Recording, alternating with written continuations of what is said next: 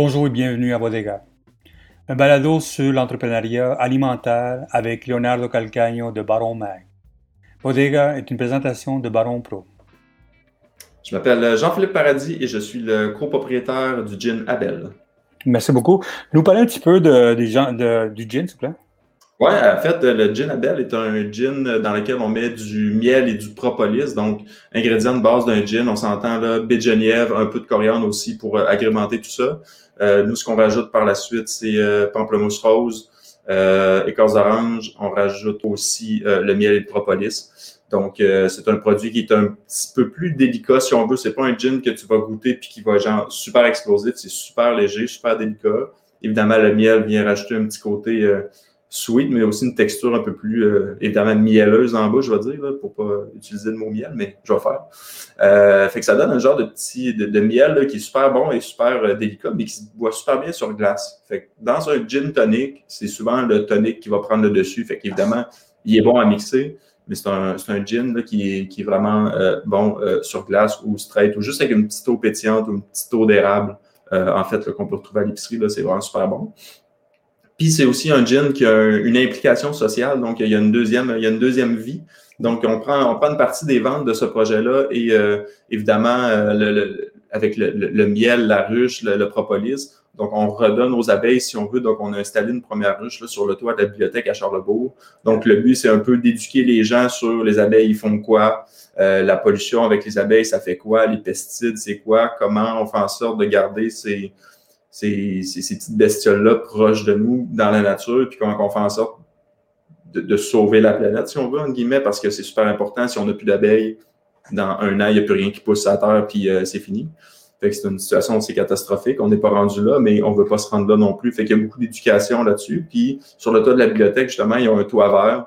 Donc, ils font pousser aussi des, des, légumes, puis ils reçoivent souvent des groupes d'élèves, puis ils expliquent ça aussi. Fait que le but de ce projet-là, c'est de redonner pour faire de l'éducation, euh, si éventuellement on est assez gros pour faire de la pression pour que les gens arrêtent d'utiliser des pesticides euh, en quantité industrielle dans les champs alors qu'ils n'en ont pas de besoin, mais ça fait partie du mouvement un peu puis de l'impact qu'on va avoir avec ce gin-là. Donc, c'est un, bon produit, mais c'est un produit aussi qui fait qui, travaille dans le bien-être des abeilles et de la terre. D'où vient l'idée d'avoir lancé un gin avec du miel? Parce que tu sais, comme euh, j'ai la chance de recevoir beaucoup de gin, puis j'avais c'est le seul que je connais au Québec qui fait du, thé avec du miel. Est-ce que, est, que, ça vient de quelque part, d'une idée de, européenne, américaine? Je sais qu'il y a une compagnie en Vermont qui font une espèce de whisky au, miel. Ça, je le sais. Ouais. Vermont, il y, a, il y a aussi le, Bar Hill aussi au Vermont qui, est mhm. disponible euh, au, Québec, qui est assez populaire, qui est un, gin au miel. Euh, moi, je te dirais que c'était dans un événement qu'on avait, qu'on avait au Noctem, puis il y avait euh, la ferme apicole Mosaïque qui était venue. Euh, qui nous avaient fait déguster leurs produits. Donc, euh, évidemment, il y avait le miel qui était là, puis le propolis. Puis quand j'ai goûté le propolis, ça me. Je vais pas dire que ça a changé ma vie, mais j'ai tellement été sur le cul. J'ai vraiment aimé ce que ça goûtait. Moi, je trouve vraiment que ça goûte très floral. Euh, ça goûte bonbon, puis je trouve vraiment que ça goûte le Mustafreeze rose. Fait que c'est très candy, floral, sucré un petit peu, mais juste au goût. C'est pas sucré, sucré. Euh, puis là, je me suis dit, c'est magnifique ce goût-là. Puis dans un gin, ce qui différencie, ben, c'est le côté aromatique. C'est pas vieillissement barré, c'est pas nécessairement la base d'alcool, soit le grain, la patate ou le petit fruit que tu as pris pour le faire fermenter. C'est vraiment ta signature aromatique. Puis je me suis dit, ça serait une super belle signature aromatique pour un nouveau produit. Ça se différencie de tout ce qui est full baie qu'on connaît ou les, vieux gins, si on veut. C'est un peu plus moderne. Euh, puis le miel, c'était vraiment pour ajouter euh, oui, de la texture, mais aussi pour euh, la perception d'alcool, en fait. fait un peu comme quand tu prends, puis euh, j'aime pas ces breuvages-là, puis le but, c'est pas de faire de la publicité. Euh, un fort loco, par exemple, ça a 10-12% d'alcool, c'est hyper sucré, mais ça goûte pas l'alcool. Mais le sucre a cet effet-là de diminuer l'intensité de l'alcool. Fait que le but d'en mettre dans le gin, fait que c'était évidemment de mettre un produit local dedans, qui allait adoucir le produit en bouche, mais aussi qui allait diminuer un peu la perception d'alcool quand tu le goûtes. c'est pour ça que je dis qu'il est hyper délicat, puis tu le goûtes, c'est pas, pas 40% d'alcool. Mais oui, ça le dépareille. Ça, ça dit que c'est dangereux. Euh, comme tout produit alcoolique, il faut le prendre de, façon, euh, de consommer de façon modérée. Euh, mais oui, effectivement, tu sais, tu mets un petit peu d'eau là-dedans, tu le sens pas, fait c'est dangereux, mais c'est un produit, c'est pas un produit que tu achètes une bouteille à 10$ puis tu finis ça une soirée, dans le sens c'est un produit un peu plus de luxe, de qualité, comme des produits artisanaux, de la bière de micro, d'autres distilleries qui font des produits. Oui, ils, se boivent super bien, mais c'est pas, c'est pas de la, boisson de volume, si on veut. C'est un produit artisanal. il y a quoi une bouteille par l'année que vous vous lancez là-dessus? Euh, c'est difficile à dire parce que euh, au départ, on était en 500 ml. On était produit chez Hochelag à Montréal. Puis pendant, je te dirais, la moitié de l'année, on était BO à sac.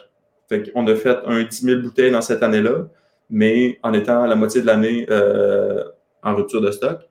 Et au final, Hochelag a diminué un peu la, quantité de sous-traitants qu'ils prenaient chez eux pour faire le produit. Fait que nous autres, on a traversé vers les subversifs à Sorel. Fait qu'on a commencé la première production avec les subversifs euh, en novembre, si je ne me trompe pas. Euh, à ce moment-là, on a changé de bouteille pour le 750 ml. Puis la SAC, c'est une grosse machine. Fait quand tu rentres à la SAC, le produit était déjà connu en 500 ml, ça va bien. Il n'était pas disponible, mais le roulement allait bien. Là, on recommence du début. Fait qu'on refait une offre spontanée. Ça a pris trois mois avant qu'ils demandent des échantillons, puis l'étiquette, puis le branding. Évidemment, ils se sont rendus compte que c'est la même chose, mais il faut quand même passer par là. Ensuite, il faut faire la production. Ensuite, on est tombé dans les entrepôts une fois que le produit était fini. Puis à partir des entrepôts, c'est durant le janvier-février, ils ont comme tout fermé, euh, puis ils ont tout refait euh, leur, structure en ligne, de, commerce en ligne, la SAC. Euh, fait qu'on on, a été distribué dans le centre de distribution à ce moment-là. Ça a pris un mois et demi avant qu'on soit, pratiquement deux mois, avant qu'on soit sur une tablette. Fait qu'il y a eu un six mois entre le début de la production puis le fait que ça soit vendu, tu sais. Euh, puis là, on est sur la première commande qui est sortie là un mois et demi à peu près. Fait qu'on n'a pas une année complète à pleine capacité, mais on estime qu'on va sortir en moyenne 20, 25 000 bouteilles de ce produit-là. Dans une année. Est-ce que combien les gens apprécient ce produit-là? Est-ce que quand ils, le goûtent, ils sont comme surpris de, du gin? Est-ce que parce que c'est sûr que dans, ta tête, quand tu, quand tu goûtes quelque chose au miel, tu as, déjà une idée en arrière de, ce que tu penses de ça? C'est quoi les, premiers, euh, les premières fois que quelqu'un goûte un, ton produit? Oui. Euh, ben, évidemment, il y a beaucoup d'éducation à faire. Fait que c'est comme de dire euh, j'ai une, une ENA épillée hyper houblonnée, puis tu la fais boire à quelqu'un qui boit de la Coors Light depuis 50 ans. il va dire c'est pas de la bière. Quelqu'un qui boit juste du gin, London Dry classique ou full Genève, faire comme c'est pas du gin, ça goûte, ça les bonbons, ça goûte les fleurs. C'est, une nouvelle vague de consommateurs, si je te dirais, mais c'est aussi de dire ben, notre gin, il y a une base de gin classique, évidemment, parce que c'est un gin. Mais on, on, y a rajouté ça parce qu'on a apporté une signature aromatique différente. On voulait donner, euh, mettre ce produit-là local dedans, puis on l'explique un peu. Puis au final, la personne, elle goûte, puis elle fait comme, il est bon. Évidemment, il est bon, mais si tu penses que c'est un gin London Dry Gin classique, ça va prendre un deux minutes. Là, fait qu'il y a beaucoup d'éducation, un peu comme le domaine des microbrasseries où tu parles de ton produit, pourquoi ça c'est là, pourquoi c'était pas là avant, puis c'est quoi la nouvelle vague euh, de, ces différents produits-là. Mais euh, le produit se voit, comme on disait tantôt, un peu tout seul. Fait qu'il est super délicat, il est vraiment léger. Fait que juste traite comme ça, il se boit super bien. Fait que je te dirais que la grande majorité des gens l'aiment, mais il faut juste pas que tu le compares à un gin classique, genre euh, le Geneviève Géloba qui est juste rempli de bits Geneviève à fond de la caque. Ça, c'est pas la même chose. Est-ce que tu penses à te, lancer dans le prêt à boire dans pas long? C'est quelque chose qui t'aimerait ça te lancer? Parce que je sais que c'est euh, de plus en plus, euh, les compagnies de jeans se lancent là-dedans. Oui, euh, je te dirais que oui, c'est intéressant. C'est pas quelque chose. On y a pensé pour cet été parce que tu sais, souvent ça marche par, par appel d'offres, la SAC. Donc, OK, on est en novembre, je veux vos canettes pour l'été prochain, envoyez-moi vos soumissions. Puis pour être conduit, c'est un minimum, je pense que c'était comme 30 000 unités qu'il fallait que tu vendes dans l'année de tes canettes. Euh, vu que c'est encore un nouveau produit, c'est pas comme OK, je, vais le mettre sur les tablettes puis attienne que pour. Il y a comme les, règles à sac à respecter là-dedans. Euh, mais oui, ça nous intéresse. C'est quelque chose qu'on voulait faire, surtout avec le Ginabel, parce que il est pas, comme je disais tantôt, il est pas, il est assez délicat, mais on peut quand même rajouter, puis mettre le pamplemousse un peu plus d'avant, mettre le propolis un peu plus d'avant, puis avoir la base d'alcool d'un prêt à boire qui serait super facile à boire, super le fun, mais assez aromatique, floral aussi. Fait que oui, c'est dans les plans, ce sera pas pour cet été, mais probablement plus pour l'année prochaine à ce moment-là. Côté marketing, stratégie que vous avez à de ça, est-ce que c'est une stratégie euh, uniquement au Québec où vous voulez vendre votre, euh, votre drink pour l'instant, puis essayer d'aller chercher le marché comme quand je voyais ce produit-là, disons qu'un produit comme dans Whole Food à Vancouver puis à Toronto, est-ce que vous pensez d'aller chercher un marché extérieur plus intéressant qu'au Québec? Euh, c'est pas dans les plans à court terme, je dirais. Euh, pour l'instant, juste de fournir la SAC, s'assurer qu'on ne manque jamais de rien. On est encore à cette étape-là de nouveaux produits, étant donné le changement de distillerie, puis le renouveau à la SAC avec les nouveaux produits. Euh, on est encore là-dedans, fait que c'est sûr qu'on ne pense pas à d'autres expansions, on veut juste assurer de commencer à en mettre dans tous les sacs. En ce moment, on est peut-être dans 65 SAQ sur 450. Fait que, on n'est pas encore rendu là.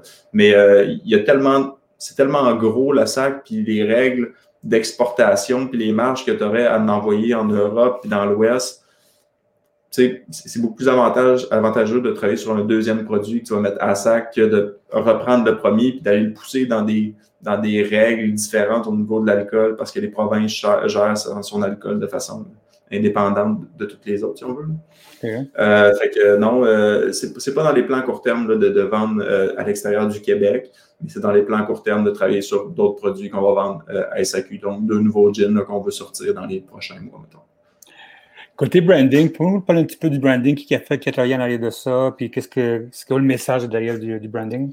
Oui, euh, ben pour le Gin Label, en fait, euh, c'est nous qui l'a imaginé, conçu, je te dirais, mais au niveau de, le rendre sur papier visuel, on a travaillé avec euh, Julien Dallaire-Charret, qui est, un, qui est un artiste qui fait beaucoup de BD à Québec. Fait que c'est un, un, professionnel de la création visuelle, il travaille avec beaucoup d'autres entreprises, mais il, faut fait aussi ses propres BD. Puis le thinking derrière, en fait, ce qu'on a voulu faire, c'est de mettre le petit côté floral, évidemment, du goût euh, qui, est, euh, qui, est, devant le produit, parce que c'est ça qui va goûter le produit. Mais on a comme un, comme un, background qu'on voit derrière la bouteille. En fait, ça, c'est juste des usines avec de la pollution, puis de dire, ben, si on ne fait pas attention à nos abeilles, éventuellement, on va se ramasser là, puis il faut faire attention à la façon dont on consomme, à la façon dont on agit avec la planète, parce qu'on est tous ensemble dans la même, dans même. Puis euh, soyons conscients de l'impact qu'on a, de la façon qu'on consomme. Euh, fait que c'est un, peu, un peu le message aussi qu'on voulait porter avec ça. Puis c'est pour ça qu'on redonne aussi euh, aux abeilles ou à d'autres causes qui nous tiennent à cœur quand, quand vient le temps ou qu'on a des demandes par rapport à ça. Fait que justement le, le, message, faites attention, c'est pas c'est pas un warning dans le sens d'un matin, la, la, planète brisera pas. Mais si on s'y met pas tout de suite, tout le monde ensemble, c'est juste de, de, pousser en avant sur un message qu'il faut comprendre, qu'on prenne conscience, tout le monde ensemble en fait. Fait que le branding est là pour, et pour le goût, et pour euh, la, vision un peu d'entreprise sociale, vu qu'on redonne une partie des fonds. Euh, c'est ce qu'on a essayé de mettre le plus possible sur l'étiquette, soit devant ou, je ne sais pas comment dire ça, mais à travers la bouteille, maintenant quand tu vois les, usines et tout ça. Je sais que euh, je t'ai pas préparé pour ça, mais est-ce qu'il y a une petite recette que tu pourrais partager si on achète une bouteille chez vous? Oui, mais euh, je te dirais que moi, la, recette la plus simple, évidemment, euh, je vous invite fortement à aller sur le ginabel.ca, euh, qui est notre site web, puis là, sur le site, on a directement des recettes. Mais moi, la recette la plus simple, honnêtement, c'est un ou deux onces de ginabel, puis je ne veux pas faire 50-50, mais mettons deux, trois onces de, juste d'eau d'érable de Maple Tree, qui est une compagnie du Québec qui vend de l'eau d'érable, euh, soit en, en tétrapack, en 1 litre, ou ils viennent juste de sortir aussi des petites canettes d'eau d'érable aromatisées, donc euh, soit naturelle, soit à la lime. Euh, il y en a une au pêche ou mangue, si je ne me trompe pas. Fait que juste, honnêtement, c'est un diluant qui n'est pas trop fort. Le goût du gin va rester dedans. Tu rajoutes ça, une petite tranche de pamplemousse, puis on a vraiment un beau petit cocktail qui est simple à faire, mais qui n'est pas le gin tonic classique. Question pour toi. Est-ce que toi, es plus, est-ce que tu penses te lancer dans, le B2B, c'est-à-dire vendre dans des gros restaurants, des grosses bouteilles, des affaires comme ça, un peu comme ce qui fait un peu partout les, euh, compagnies de gin, ou, tu veux vraiment garder le côté SAQ uniquement B2C? Euh, je ne veux pas juste garder le côté SAQ. En ce moment, c'est juste que euh, les bars sont fermés, mais certains des bars avaient déjà notre produit, mais tout ce qui est alcool fort passe par la SAC. Fait que je ne peux pas vendre une bouteille euh, au bar. Fait qu'il faut que j'aille voir. Je dis, hey, voici mon produit, euh, voici, euh, voici qu'est-ce qui goûte, voici avec quoi qui se consomme bien. Tu veux-tu en acheter? Oui, ben voici mon code SAQ, puis il passe une commande SAQ comme tous les autres alcools que tu commandes. Fait que c'est plus d'avoir cette force-là en, en, CSP, si on veut, qu'on n'a pas encore. On va-tu faire affaire avec une agence éventuellement? À suivre. Je ne penserais pas à court terme, mais éventuellement, mais qu'on ait peut-être un deuxième, un troisième produit qui vont joindre à ça, mais là, ça va être pertinent d'aller chercher des points de vente plus en CSP, justement, pour s'assurer que, qu'il y ait un professionnel, un barman, une barmaid qui parle du produit, qui parle du, côté craft derrière ça, qui rencontre l'histoire au client. Parce qu'en SAQ, évidemment, le commis peut en parler, mais il ne connaît pas tout le temps. Il pas tout le temps le temps. Puis souvent, tu es juste devant 150 autres gyms, tu ne sais pas quel choisir. Ben, il y a le côté euh, proximité, si on veut, des bars qui est pertinent. qu'on va éventuellement développer, mais pas à très court terme. De toute façon, sont fermés, malheureusement. Alors, écoute, merci beaucoup, merci beaucoup, JP. Puis, c'est quoi ton site pour aller vous, vous, vous voir? Euh, je vais dire ginabel.ca, puis je ne vais pas me tromper, fait que euh, je, vais, je vais checker en même temps, mais ouais, ginabel.ca. Sinon, on a une page Facebook euh, QC euh, pour Québec, puis tous les réseaux sociaux aussi, on est là-dessus. On est encore en transition entre le visuellement, là, entre le, 500 ml qu'on avait avant et le 750. Mais euh, graduellement, tout va être changé, va être mis à jour. Fait qu'on voit les, on voit les actions qu'on prend, on explique le projet, on parle du gin, on parle des recettes aussi qu'on a, qu'on a faites qui sont sur le site. Fait que c'est la meilleure façon là, de, de nous suivre et de voir ce qu'on fait. Ben, Sam, merci beaucoup. Hein. Merci à toi, Jean.